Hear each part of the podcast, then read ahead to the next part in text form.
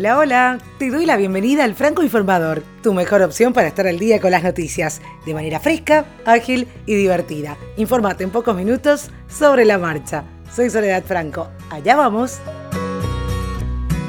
comenzó el juicio en Comodoro Pi con Lázaro Báez y sus hijos como principales acusados por lavado de dinero en Argentina. El empresario, sus cuatro hijos, Leonardo Fariña, el financista Federico Lascar y otros imputados comenzaron a ser juzgados por el lavado de dinero en la causa de la Ruta del Dinero K. El juicio podría extenderse durante ocho meses o más y se estima que habrá cerca de 90 testigos.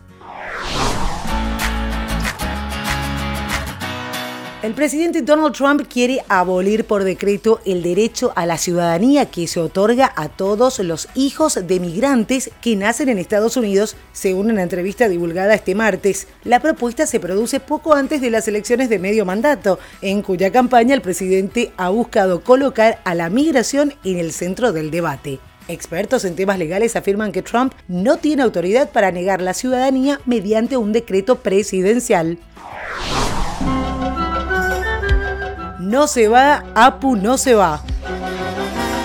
Al Jean, productor de Los Simpsons, desmintió vía Twitter los dichos de Adi Shakar, el productor indio, quien aseguró que Apu desaparecería de la serie ya que su personaje refuerza el estereotipo del inmigrante asiático en el país norteamericano e incrementa cuestiones raciales. En un tuit, Jan escribió, Adi Shankar no es productor de Los Simpsons, le deseo lo mejor, pero él no habla en nombre de nuestra serie pero esto sin decir categóricamente que Apu se queda.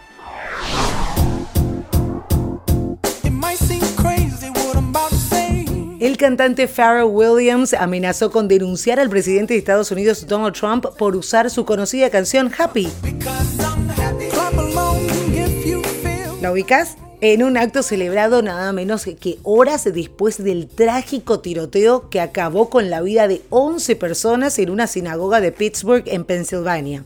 Según explica el Universal, hay una carta que el abogado del artista envió a Donald Trump en la que expresó el malestar de Pharrell Williams por utilizar su música en un evento este fin de semana en Indiana. Esta no es la primera vez que Donald Trump recibe críticas o amenazas de denuncias por parte de músicos después de que el presidente haya usado su música sin permiso.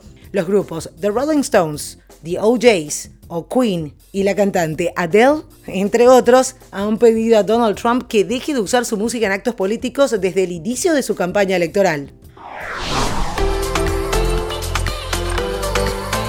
La caravana con miles de migrantes centroamericanos que recorre México es motivo de preocupación para Estados Unidos, que no solo prometió detenerlos con el ejército, sino que ahora también la acusa de portar enfermedades como la viruela, que fue erradicada hace varias décadas. La caravana partió el 13 de octubre con unos 1.600 hondureños rumbo a Estados Unidos. Tras cruzar la frontera entre Guatemala y México, la integraban unas 7.000 personas. Sin embargo, el presidente Trump ya advirtió que no les permitirá el ingreso al país. Pese a todas las amenazas, una segunda caravana caravana con unos 700 integrantes partió el pasado domingo desde El Salvador.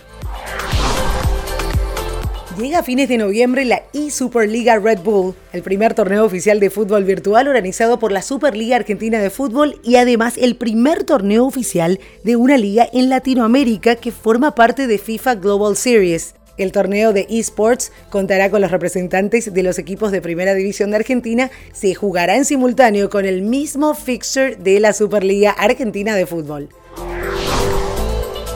Y no le pierde pisada a Google Maps. Ahora lanzaron una versión beta de su aplicación para iOS y Android que incluye un reproductor de música incorporado con soporte para un total de 8 servicios diferentes. Confirman desde Waze, el reproductor disponible en la nueva aplicación funcionará con Spotify, Deezer, iHeartRadio, NPR One, Pandora, Script, Stitcher y TuneIn. Aún así, no todas las plataformas son compatibles con ambos sistemas operativos, pero bastará con conectar una de ellas a Waze para disfrutar de esta nueva función. Así que ahora los usuarios de Waze podrán disfrutar de sus canciones, podcast como el Franco Informador o audiolibros favoritos sin dejar de lado el potencial del sistema de navegación que tiene la aplicación que seguirá reproduciendo direcciones y alertas.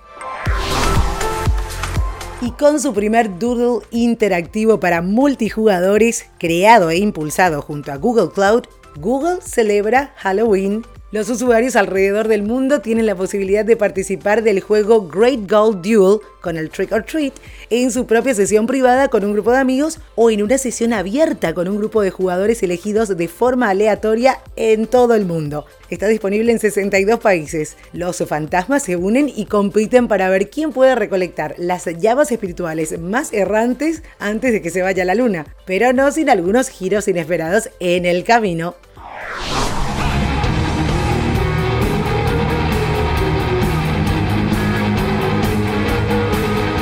Y vamos a la música. Más de 45 años después de su fundación en Nueva York, en enero de 1973, que es esta lista para la despedida definitiva que va a tener lugar con una gran gira mundial durante el 2019. Este tour va a llevar por nombre End of the Road, el final del camino, y comenzará el 31 de enero en Vancouver, Canadá, recorriendo Norteamérica y Europa, tal como queda patente en las primeras fechas ya confirmadas.